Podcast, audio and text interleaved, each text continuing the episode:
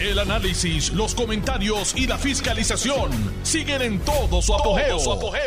Le estás dando play al podcast de Noti1630, Sin Ataduras, con la licenciada Zulma Rosario. Muy buenas tardes. Hoy es viernes, TGIF. Esta es su amiga Zulma R. Rosario Vega, que hoy está particularmente feliz y contenta. En Sin Ataduras por Noti1, la mejor estación de Puerto Rico. Y primera fiscalizando. Pues estoy feliz porque ya llegaron a Puerto Rico eh, un grupo impresionante de compañeros de clase que nos disponemos a, a celebrar los 50 más 1 años desde que nos graduamos en el año 1972. Esa actividad va a ser este domingo. Ayer y antier me he reunido con algunos que decidieron venir a, a dar un dress rehearsal, o sea, anticipar la reunión grande acá en mi paraíso. Pudimos ir a restaurantes en Joyuda, esta noche nos toca en Puerto Real. Hoy hay un grupo que está en Lares, les sugerí que fueran a comer almohábanas y naturalmente los helados que son tan famosos con los sabores estrambóticos. Este, así que gracias a Dios todo el mundo llegó bien, desde Irlanda, desde Alemania, desde Washington State, eh, desde Florida, desde Connecticut. Eh, esta es una clase que se ha ido, ¿verdad? Eh, buscando diversidad en sus estudios y sus experiencias. Hay, hay una de Maryland, que es mi estado. Y han logrado cosas muy importantes. A veces pasan los años, bueno, en este caso han pasado 50 más uno. Y no es, no podemos estar siempre en comunicación y sabiendo lo que está haciendo cada uno de ellos y ellas. Así que esto es una gran oportunidad para ponernos al día yo creo que el tiempo que tenemos asignado para la actividad del domingo no va a ser suficiente para poder ponernos al día todos, pero haremos ese esfuerzo. Al día siguiente, nuestra escuela, nuestra alma mater nos va a recibir. Es interesante, ¿verdad? Que volver a, esa escuela. Eh, yo no la he vuelto a pisar desde que me gradué hace 51 años. Así que vamos a ver qué cambios ha habido o cuántas cosas son iguales que cuando estábamos nosotros allí. Tenemos un, una nostalgia y estamos compartiendo unos retratos de cuando estábamos en kindergarten, cuando estábamos en cuarto grado, eh, cuando subimos a, escuela intermedia y posteriormente a la escuela superior. Y es hermoso, verdaderamente es hermoso. Así que mi contentura tiene una razón de ser. Aparte de que tengo siempre la alegría de tener a Cristo en mi corazón, eh, me da mucha alegría eh, este reencuentro con mis queridos hermanos, porque son hermanos. Cuando tú te crías con, con este grupo, muchos de los cuales es desde kindergarten hasta cuarto año, créeme que ya no son compañeros de clase, son hermanos. Algunos eh, lamentablemente nos han precedido, no, yo no sé si lamentablemente, el que podamos eh, llegar, ¿verdad?, a cierta edad o que tengamos que encontrarnos con el Señor, bueno, pues entonces no es nada, no debe ser nada lamentable. Y fueron unos cuantos, que en el transcurso de estos 50 plus años eh, se han adelantado a nosotros. Así que quería compartirle esa alegría porque la verdad es que yo los miro y es como si fuera un sueño, que finalmente algo que llevamos planificando on and off hace más de un año finalmente se esté convirtiendo en realidad. Échenos bendiciones para que todo transcurra bien. Va a ser en la vorágine o sea en el área metropolitana. Ustedes saben que yo trato de evitar el tener que ir allá. Pero la razón bien vale la pena. para los que se preguntan de qué escuela yo me gradué, pues yo estoy segura que algunos se están preguntando. Yo me gradué de la Academia del Perpetuo Socorro en Miramar. Algunos dirán, ah, pero eso es una escuela de riquitos. Bueno, lo que pasa es que yo nunca he sido riquita.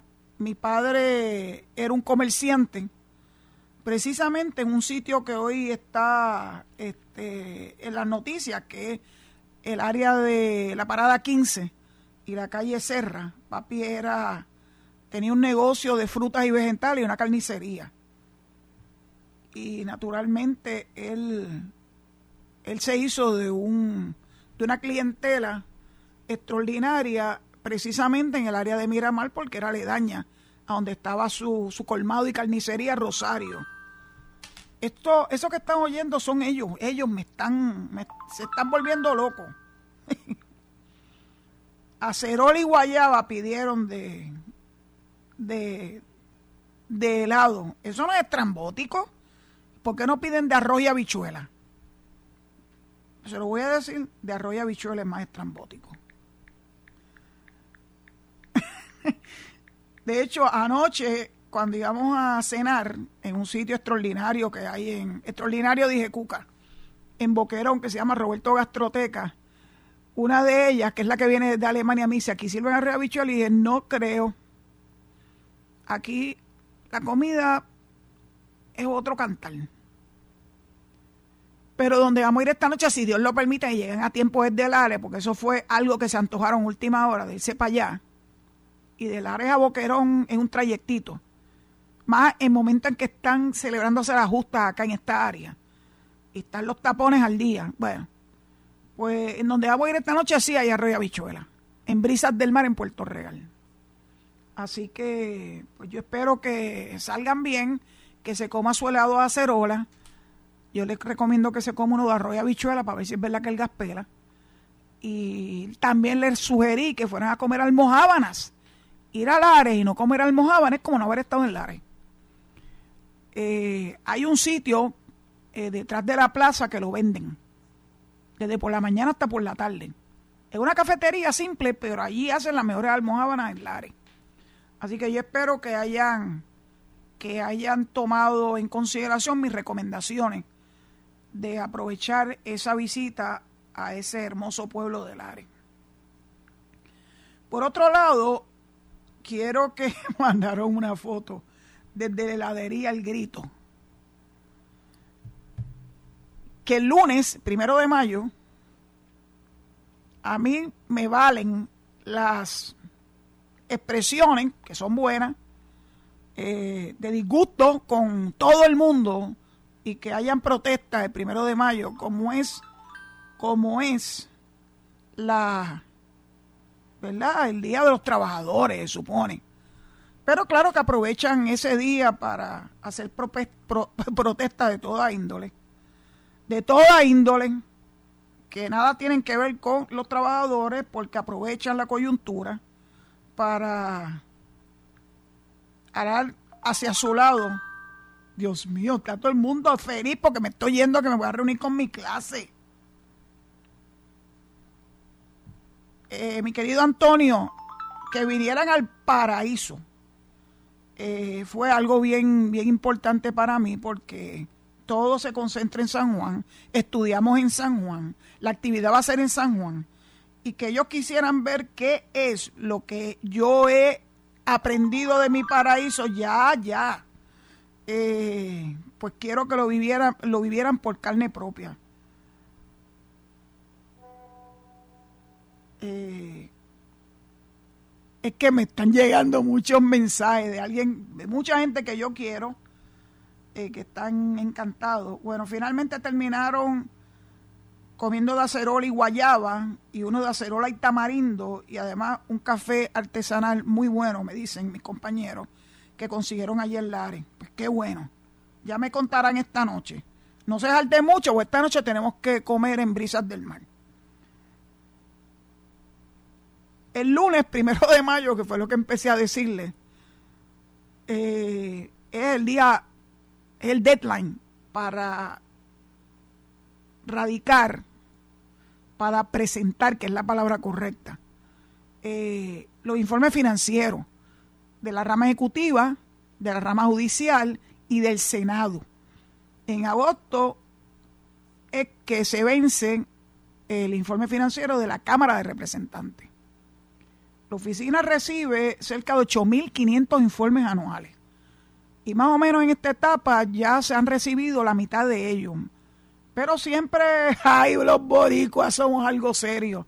La gente espera hasta último momento y entonces empiezan las crisis y las llamadas y los llantos y todo eso. Pero yo quiero decirles que la oficina siempre brinda una oportunidad de que se pida a través del sistema, me están escuchando, a través del sistema electrónico, una prórroga. Eh, pero la única aquí que no cree en el sistema y no quería hacer las cosas través del sistema se llama Mariana Nogales y miren en el lío en que está metida. Si lo hubiese hecho como Dios manda, no estaría metida en ese lío. Y eso abrió la caja de Pandora. Así que hagan las cosas bien.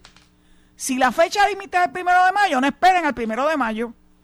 Gracias a Dios que hace muchos años, desde el 2009, todo se hace electrónico porque antes de eso era en papel y el día primero de mayo las filas llegaban hasta la estratosfera y era una locura y esos empleados del área de auditoría de informes financieros tenían que quedarse hasta las 12 de la medianoche recibiendo informes financieros en papel.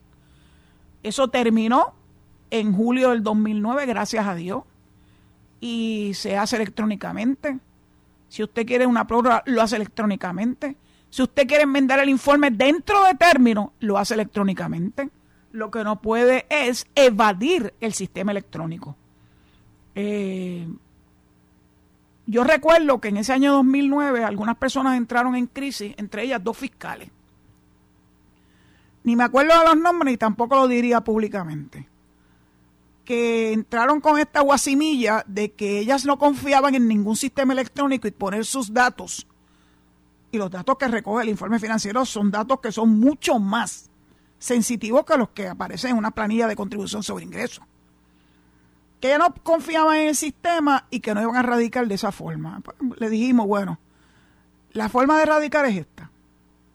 Su jefe radica de esta forma, así que nosotros nos comunicaremos con su jefe, que es el secretario de Justicia, by the way, para decirle que ustedes dos no quieren hacer las cosas como manda la ley y el reglamento.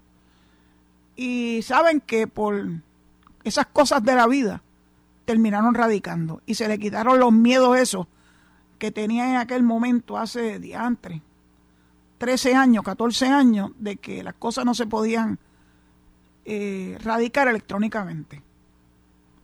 Hablando de radicaciones y de electrónico, eh, el Senado de Puerto Rico acaba de hacer una acción abominable, abominable, con la directora del PRITS. Eh, y una de las cosas que ella sacó a relucir era algo relativo a los contratos de esa agencia. Y yo, ella no me debe estar escuchando, ella no sabe ni quién soy yo. Pero yo le sugeriría que, que vaya a las autoridades federales porque a mí eso de los contratos me huele a quid pro quo. Yo me atrevo a decir cosas aquí, me atrevo a decir muchas cosas. El que sea buen entendedor, en pocas palabras basta. Que vaya a las autoridades federales. Porque si de alguna forma su no confirmación tiene que ver con que haya gente que tenía interés en que Pritz le diera contrato, pues así es la vida. Así es la vida. Ay, Dios mío, pues rindan, rindan, que el lunes el deadline, es el día final y todo el mundo tiene que hacer lo que tiene que hacer. Después dejen los lloriqueos y los llantos y las excusas. Que muchas excusas escuchamos, ay Dios mío, durante todos estos 10 años plus que estuve en la oficina de ética y que muchos lloriqueos escuchamos. Finalmente pues atendían todos, finalmente todo el mundo terminaba haciendo lo que le corresponde hacer que es mm, pasar por el sistema electrónico simple el informe financiero. Los jueces nunca han querido hacerlo de forma electrónica. Yo me reuní con tres, no con uno, con tres jueces presidentes. Y traté de convencerlos que hacerlo electrónicamente era a su favor, porque lo electrónico, que está súper mega protegido, es mucho mejor que el papel. El papel pasa por muchas manos, incluyendo manos que no son de la oficina, antes de que lleguen a la oficina y ponen en riesgo esa información. Es mucho más sencillo, tú no tienes que llenar todos los años la misma información personal, porque lo que tienes que hacer es que una vez lo llenes por primera vez, es cuestión de actualizarla, actualizar los números, etcétera, es mucho más fácil. Pero hay gente que se resiste a los cambios, entre ellos los jueces, Así que yo pasé por, por el juez Federico Hernández Denton, pasé por la jueza eh, eh, Fiol y también por la jueza presidenta, Maite Orono. Maite fue la que mejor entendió, pero aún así no logran entender que es a su beneficio que el informe se rinda electrónicamente. Bueno, los legisladores sí estuvieron dispuestos a rendirlo electrónicamente y se dieron cuenta cuán, cuán, cuán extraordinario, extraordinario, Cuca, es rendirlo de esa forma. Los que migraron de la rama ejecutiva a la rama judicial o de la rama legislativa a la rama judicial tampoco entienden por qué tienen todos los años que llenar a, a pluma y lápiz un informe que se lo hicieran electrónicamente y va a ser mucho más fácil como lo vivieron ellos en carne propia. Pero eh, uno puede llevar a tomar en el río, pero tú no puedes beber por las personas que a que tú la lleves a la fuente del agua no se la quieren beber. Hagan sus propias conclusiones. Hoy estoy feliz, mira. Y un día de esto, cuando pasa el tiempo, les voy a contar de una última experiencia que tuve en ese, en ese ámbito, que yo pensaba que estaba alejada del mismo, pero que todavía me persigue. Yo no tengo problema en representar pro bono, pro bono a una persona indigente. Lo que tengo problema es que los tribunales no tengan claro sus procesos de notificación, porque si a ti te, te asignan un caso pro bono, pero no te notifican para Divino Dios y para Sabio Salomón. Pero nada, ya hoy puse en conocimiento al tribunal que no me notificaron para que tengan, ¿verdad? Tengan a su haber hacer lo que le corresponde hacer. Así que esta mañana está llovida pero estoy feliz, sigo, sigo feliz, porque no me van a quitar mi alegría. Se están escenificando las juntas, las justas, perdón, allá en el litoral. Pasé por allí, todo se ve en orden. Eh, yo sé que es un momento de mucha alegría para los distintos eh, estudiantes de las distintas universidades de Puerto Rico. Eh, yo les voy a decir una cosa, yo tengo una particular devoción por el colegio no estudié allí y no tiene nada que ver con que viva acá en el oeste, en el suroeste. Y aunque estudié en la Yupi, eh, cuando yo llegué a la Yupi, llegué directo a la escuela de Derecho. Y eran pocas las veces que yo pasaba por el resto del campus, porque no había tiempo. Una vez tuve entrar a la escuela de Derecho y que está bien al final, rozando con la avenida Barbosa y al lado de la de la piscina. Así que ese, ese embrujo que te da, esa pertenencia que te da el estudiar, especialmente a nivel de bachillerato, en cualquiera de las instituciones universitarias de Puerto Rico, yo nunca lo sentí. Así que, pero sí, he sentido un particular apego al colegio, porque ahí estudió mi hermano, porque ahí han estudiado mucha gente que yo conozco y que quiero mucho, y que el colegio siempre se destacó y se distinguió por ser un campus, además de bello, donde yo estudié eh, educación continua en horticultura y en paisajismo. Por eso me tiré la maroma de, hacer un, un y dedicarme a landscaping, porque el Colegio de Mayagüez me dio las herramientas básicas para yo poderme dedicar a esos menesteres. Así que colegio siempre colegio, espero que ganen pero que gane siempre el mejor y que las cosas transcurran de buena lid. Siempre es preocupante lo que ocurre después de la actividad deportiva. Y es que esos muchachos como que empiezan, empiezan a volverse medios locos y empiezan a fluir a los distintos lugares donde venden bebidas alcohólicas. Ya le he mencionado, la semana pasada estuve aquí al teniente a cargo de ¿verdad? La, movilización de la policía, que es una cosa impresionante. Yo nunca había visto tantos policías juntos en diferentes lugares aquí en, en el trayecto que yo recorro desde Boquerón hasta acá, hasta la estación en Mayagüez. Pero estoy segura que ellos obedecen a que quieren que se mantenga el orden, la ley, la disciplina y que no haya ningún evento ni ninguna actividad que dé que desear y que sea lamentable su desenlace. Así que yo espero que los muchachos disfruten de su justa, disfruten del tiempo libre que lo mismo representan, que disfruten el último día y celebren los que ganan, pero celebren también los que no ganan y que lo hagan en armonía y que sobre todas las cosas no, no se les ocurra beber y guiar a la misma vez porque pueden enlutecer a las familias que los aman, tanto de los que pueden ser víctimas de un conductor ebrio como los propios conductores. Así que, por favor, aunque sea una vez en la vida, oigan, oigan buenos consejos. No le hagan la vida de cuadrito a la gente que los quiere. No queremos que se enlutezca verdaderamente esta actividad que es tan bella, una actividad deportiva, que yo estoy segura que los organizadores se han dado a la tarea, porque yo lo he visto muy organizado. Yo pasé por el, por el lugar en mi camino, en mi camino hacia acá, hacia la estación. Y de momento dije, Zulma, ¿por dónde tú estás cogiendo? A lo mejor te va a agarrar un buen tapón. Pues no, todo está fluyendo muy, muy bien. Y dentro del área del atletismo se veían a los, a los atletas eh, practicando, porque creo que todavía, cuando yo pasé, lo que estaban era en práctica. Es hermoso, una actividad hermosa que queremos que se mantenga así hermosa. Quiero compartir con ustedes, antes de que tenga que entregar el micrófono,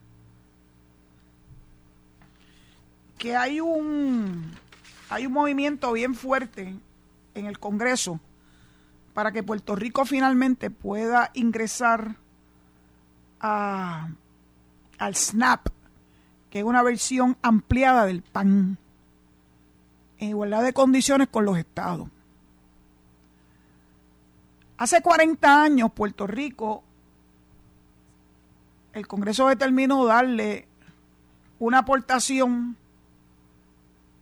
en vez de ser parte de, del proceso de distribución de fondos para los alimentos de las personas que tienen la necesidad. Eso claro que obedece a que somos una colonia y el Congreso determina lo que le da la gana. Así que dicho eso, luego de que vengamos de la pausa y antes de entrar a las llamadas, Alejo, quiero leerles a mi audiencia exquisita algo que pasó en el día de ayer, donde se unieron muchas voluntades para llevarle un mensaje al Congreso de que ahora con este proyecto de ley, el Farm Bill, finalmente acojan lo que hace muchos años se está pidiendo, que Puerto Rico se integre a la fórmula de distribución de los dineros para los alimentos de las personas más necesitadas. Pues pues voy a entregarle el micrófono a Alejo y cuando esté en la pausa le voy a decir que necesito decir algo sobre ese particular antes de recibir la llamada. Recuerden que la recibimos a través del 787-832-0760. Muchas gracias. Estás escuchando el podcast de Sin Atadura. Sin Atadura. Con la licenciada Zulma Rosario. Por Noti1630. Les pedí, antes de que empezara la pausa, que me dieran la oportunidad de leerles una noticia que yo entiendo que es sumamente importante relacionado con lo que estaba diciendo del acceso a Puerto Rico al SNAP en vez del PAN. Entonces, dice la noticia del día de hoy, en el Nuevo Día, página 16, que legisladores federales, autoridades de la isla y activistas avivaron ayer la presión al Congreso para que integre a Puerto Rico en el programa de asistencia nutricional suplementaria SNAP, lo que puede representar un aumento de cerca de 1.700 millones anuales en ayuda alimentaria. Se dice fácil, 1.700 millones anuales para las personas que dependen de este tipo, ¿verdad?, de programa federal para poder sobrevivir y alimentarse. Más de 200 organizaciones cívicas, promotoras de la agricultura, el comercio, empresas, entidades gubernamentales e instituciones religiosas de Estados Unidos y Puerto Rico dieron a conocer una declaración de respaldo a la inclusión de la isla en el SNAP. La señora Lilian Rodríguez, portavoz de la Coalición para la Seguridad Alimentaria de Puerto Rico, indicó que este es el momento eh, para lograr este cambio que se está pidiendo hace más de 40 años. En los últimos años, el mensaje del Congreso ha sido que el, el debate sobre una potencial transición de la isla, el programa de SNAP, tenía que ocurrir con la reautorización de la ley agrícola que vence en septiembre, así que time is of essence. La senadora demócrata Kirsten Gillibrand de Nueva York y la comisionada residente Jennifer González encabezaron una conferencia de, prensa frente al Capitolio estadounidense para dar a conocer la declaración. Gillibrand en el Senado y González en la Cámara son las autoras del proyecto de ley que busca ordenar ese Congreso, este proceso, perdón. Dice Kirsten Gillibrand, el Congreso nunca debió revocar el acceso de Puerto Rico al SNAP y que ella está presentando este caso ante el Comité de Agricultura del cual es parte para acentuar la injusticia cometida por el Congreso hace 40 años. La comisionada González, quien hace caucus con los republicanos, dijo que ha estado reuniéndose con miembros del Comité de Agricultura y que muchos se sorprenden, oiga esto, muchos se sorprenden que la isla no sea parte del SNAP el PAN no se adapta a los aumentos en la demanda y retrasa la respuesta ante los desastres, dijo Jennifer. Mary Jo Labor, de directora ejecutiva del Banco de Alimentos de Puerto Rico, señaló que han experimentado un aumento de 40% en la demanda de asistencia alimentaria. O sea, personas que no les da el dinero para poderse alimentar tienen que recurrir al Banco de Alimentos de Puerto Rico. Eso es una cosa, eh, para el que nunca ha tenido necesidad, esto les importa poco. Pero para las personas que tienen necesidad, esto es algo demasiado importante para que no se le dé ¿verdad? La, la, prominencia necesaria para que el resto del pueblo lo conozca. La iniciativa legislativa tiene respaldo en Washington del líder de la mayoría demócrata del Senado, Charles Schumer, otros seis senadores que hacen cauco con los demócratas y un grupo de representantes. Los republicanos siempre están ausentes en todo esto. ¿Ustedes lo pueden creer? Dios mío, el Cintrón, por Dios, tienes que aumentar este, el, proceso de presión eh, a los republicanos en los Estados Unidos. No puede ser que sigan maltratando a Puerto Rico y a ustedes que sean republicanos, por favor, actívense, reclamen. Este es un reclamo similar al que estamos haciendo nosotros para que Puerto Rico finalmente se convierta en Estado y que nos den la oportunidad de votar, que es todo lo que estamos pidiendo. Votar, que es lo democrático. Así que, ¿quiénes se están oponiendo? Los republicanos. Bendito sea Dios. Entonces, Nidia Velázquez dijo, este proyecto de ley brinda una transición rápida y largamente esperada a SNAP para Puerto Rico, brindando a la isla las herramientas que necesita para combatir la inseguridad alimentaria. Esas son palabras de Nidia Velázquez. La transición al SNAP en Puerto Rico puede tomar una década, o sea que eso no es de hoy para mañana. Una vez se, se aproveche, se diga que sí, todavía vamos a tener que esperar. Y representar un aumento de 2.815 millones que ahora recibe la isla versus 4.500 millones anuales. Es demasiado, demasiado importante esta transición al SNAP. Se puede bajar el tiempo de la transición. Si toma 10 años sería una gran pérdida para los beneficiarios de Puerto Rico. Serían por lo menos 12 mil millones alrededor de 1.4 millones de personas reciben en Puerto Rico asistencia del PAN, que contrario al SNAP que existe en los estados, Washington, Guam y las Islas Vírgenes estadounidenses, estadounidense funciona como una subvención en bloque. Hace unos días el Centro Cultural Puertorriqueño de Chicago propuso al Congreso que independientemente de la decisión que se, torne, se tome en torno al SNAP, se reforme el PAN para que al menos la mitad de los fondos puedan ser utilizados para apoyar a los agricultores de la isla y promover la autosuficiencia agrícola. Se han dado cuenta que esto es una noticia demasiado importante para no poderla compartir en su totalidad con ustedes. Ahora, dicho eso, estoy lista para recibir su llamada. Alejo, beware. Vamos para pa lo que vinimos. Buen, Mira, mira que me está llamando desde Connecticut. Llegó el que tanto estaban esperando. Eso es así. Riverita de Connecticut. Yes, yes. Zúmbale. De hablando con la licenciada Zulma Rosario Vega, porque ella tiene eh, dos apellidos y, y, y, y son apellidos de gente inteligente. Ay, gracias por lo que le corresponde a mi papá y a mi mamá. Sí, usted, usted, usted está feliz hoy, quiere decir que va a querer Naranjito, que le envío saludos. Puede hablar con usted con, ¿verdad? Con, más serenidad. Puede hablar conmigo siempre con serenidad, lo que no puedes abordar un tema que es un tema anatema en este programa. Yo sé, yo sé que usted tiene una batalla campal, pero... Sí, pero en, esa, en, en esa batalla él pierde porque yo tengo yo tengo eh, yo tengo el micrófono y él no. Exacto, Chiquitán y, y, Carlitos López. Mira, Carlitos, López, ¿qué es eso? Carlitos Colón se queda cortito. Y ah, Carlitos, Carlitos López y Tatito se quedan cortitos al lado de Zulma. y, y va a quedar abajito. Ay, Dios. Cuéntame con Erika.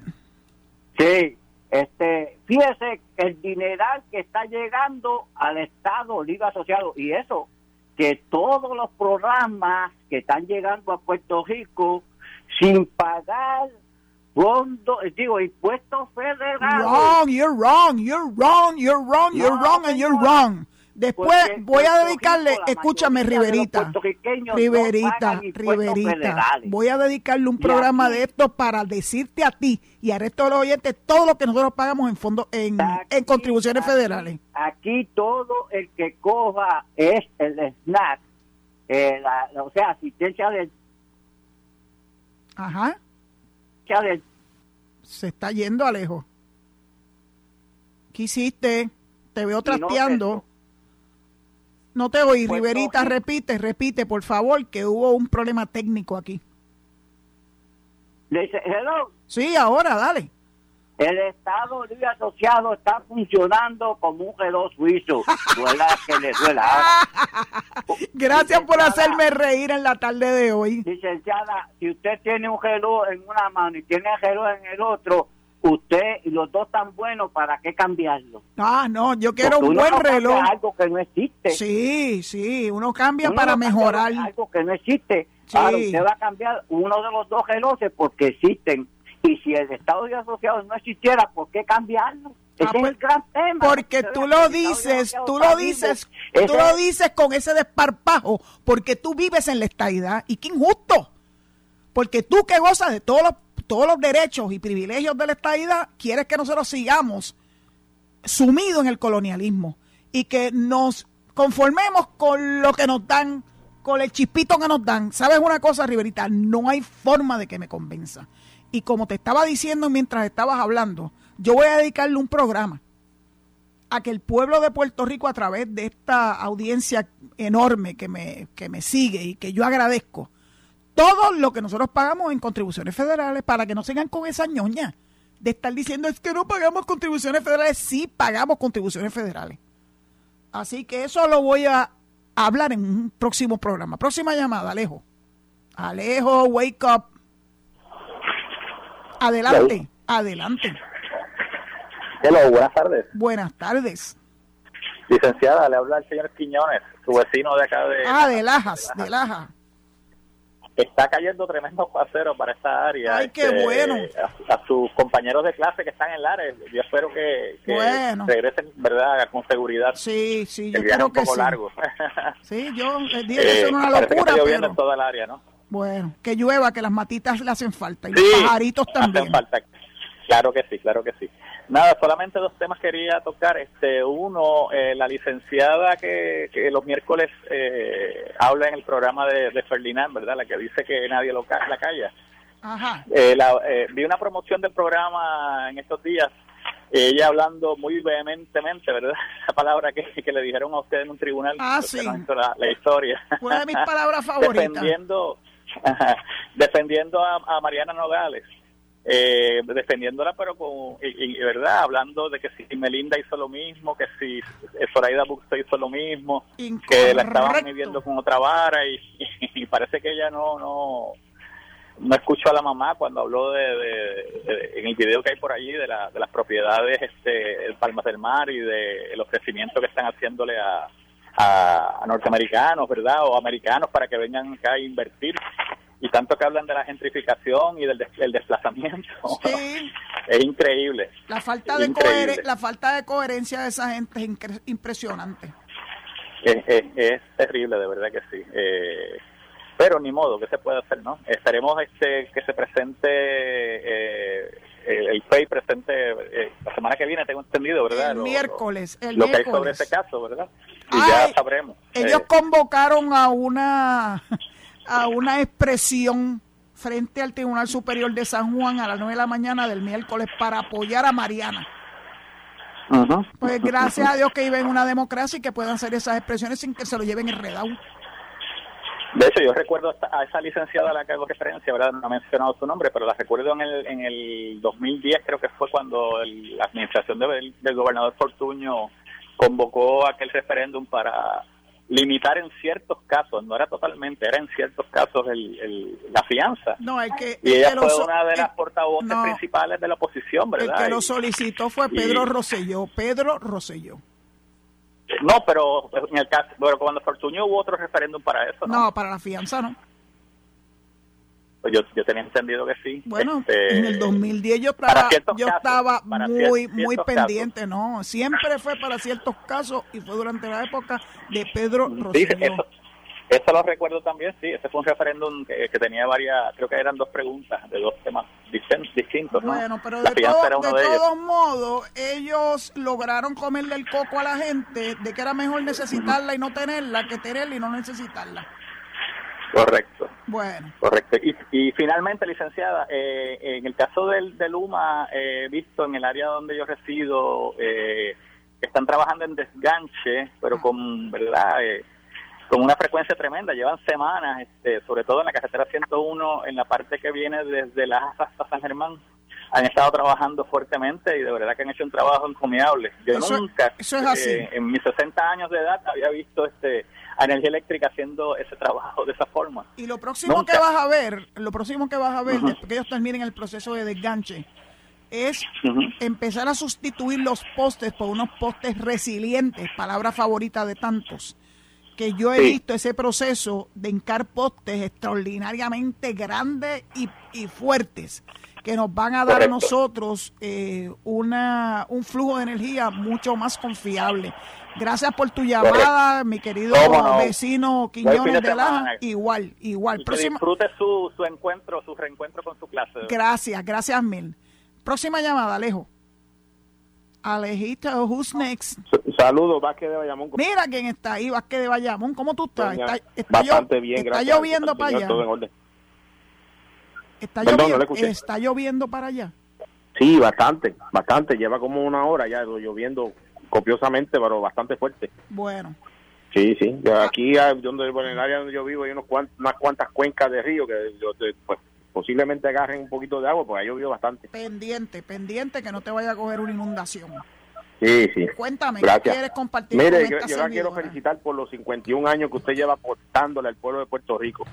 Tiene mi respeto y, mis felicitaciones porque con tanta vicisitud de que en esos 51 años pues se pasan, pues yo la felicito porque usted ha, ha sido gran aportador a nuestro país y eso pues merece respeto. Muchas gracias. De parte mía, la, pues, merece respeto, sí. Doña Zuna, no tengo muy, no tengo claro si, si el NAP pues, permite a las personas trabajar y, y, cogerlo a la misma vez. Eh, yo entiendo que eso tiene que ver, ¿verdad?, con el ingreso de la persona.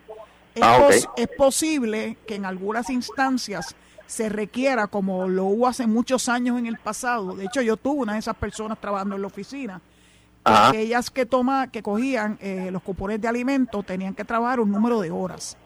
Eh, no sé cómo ese, ese proceso, una vez migremos al SNAP, eh, se va a llevar a cabo acá en Puerto Rico. Pero no, no me extraña, es posible que sí. las personas que están trabajando ya que solamente agarran el mínimo, ¿aplicarían? Pues es que no sé, es que no te sé decir.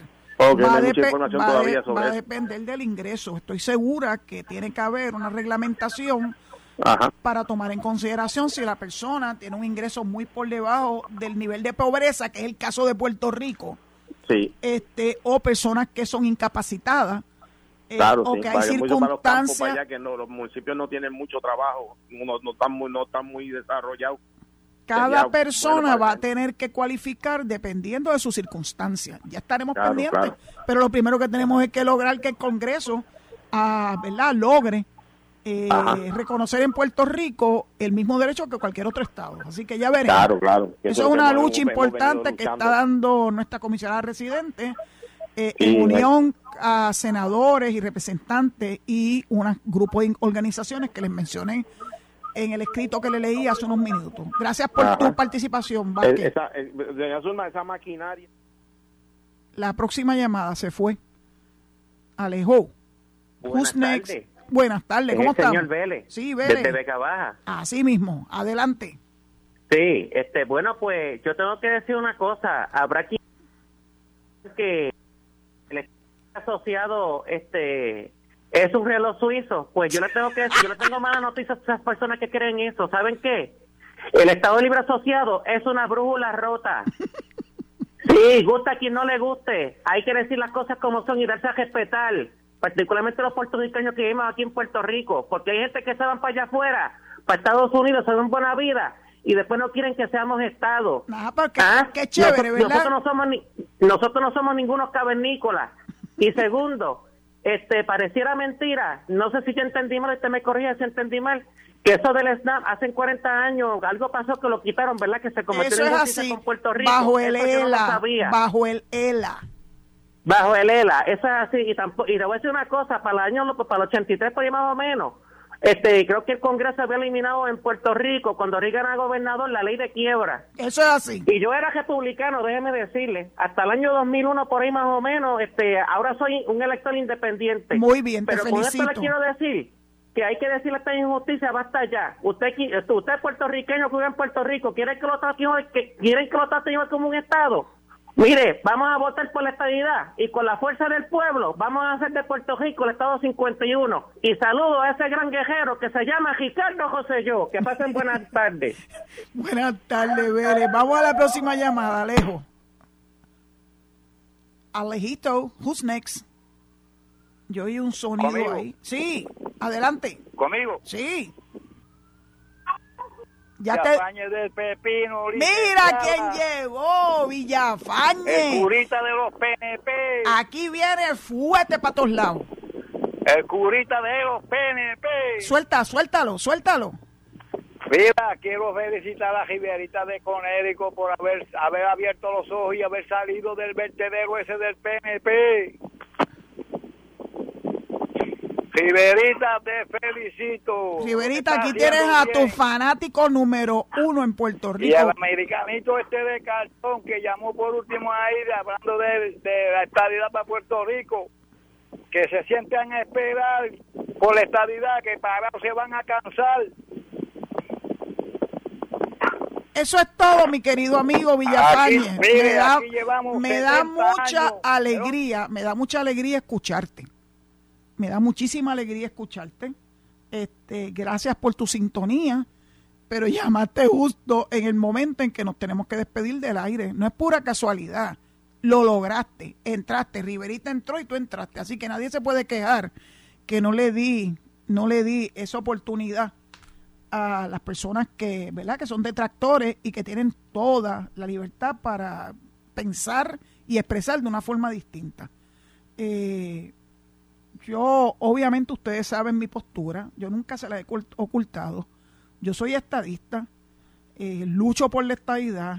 Hace muchos años que emprendí una lucha para que Puerto Rico tuviera los mismos derechos y responsabilidades que los demás ciudadanos americanos. Y no me voy a dar por vencida y no estoy esperando ni de pie ni sentada. Estoy trabajando. Esto no es cuestión de sentarse a esperar ni, sentar, ni, ni quedado parado a esperar. Aquí no vamos a esperar. Aquí vamos a trabajar y vamos a hacer todo lo que está a nuestro alcance para adelantar nuestra causa. próximamente, en los primeros días de junio, va a haber una tercera toma del Congreso a la que están convocados todos los que quieran, ¿verdad?, luchar eh, porque Puerto Rico tenga la oportunidad de votar. Eso es todo lo que estamos pidiendo. Que seas independentista, estadista o libre asociacionista, puedas tener la oportunidad de votar. Eso no creo que sea algo difícil de entender. Que podamos votar esta vez con el aval del Congreso y que lo que se resuelva en esa votación pueda llevarse a cabo por el propio Congreso respetando la voluntad del pueblo de Puerto Rico. Eso, hacia eso es que yo voy dirigida. Eh, si usted es estado librista, luche porque la libre asociación sea quien lleve la voz cantante. Si usted es independentista, no se rehuya, porque se han convertido estos independentistas en happy colonials. No, ellos prefieren quedarse como están. En vez de aprovechar este momento histórico, donde nos, se nos está dando a nosotros la oportunidad, si finalmente ese proyecto logra el aval del Congreso, tanto de la Cámara como del Senado y del señor presidente. Nadie puede estar en contra de que podamos votar. Así que dicho eso, pues empiezo por el proceso de despedirme, agradeciendo su sintonía y pidiéndole que se queden con Noti1 para que puedan escuchar el análisis de Enrique Quique Cruz y de Luis Enrique Falú. Será hasta el lunes si Dios lo permite, ya les contaré cómo nos fue con el gran junte 50 más 1 de mi clase querida del año 1972. Y quédense en sintonía con Noti1, que esta es la mejor estación de Puerto Rico y primera fiscalizando. Hasta el lunes, si Dios lo permite. Esto fue el podcast de Noti1630, sin ataduras, con la licenciada Zulma Rosario. Dale play a tu podcast favorito a través de Apple Podcasts, Spotify, Google Podcasts, Stitcher y notiuno.com.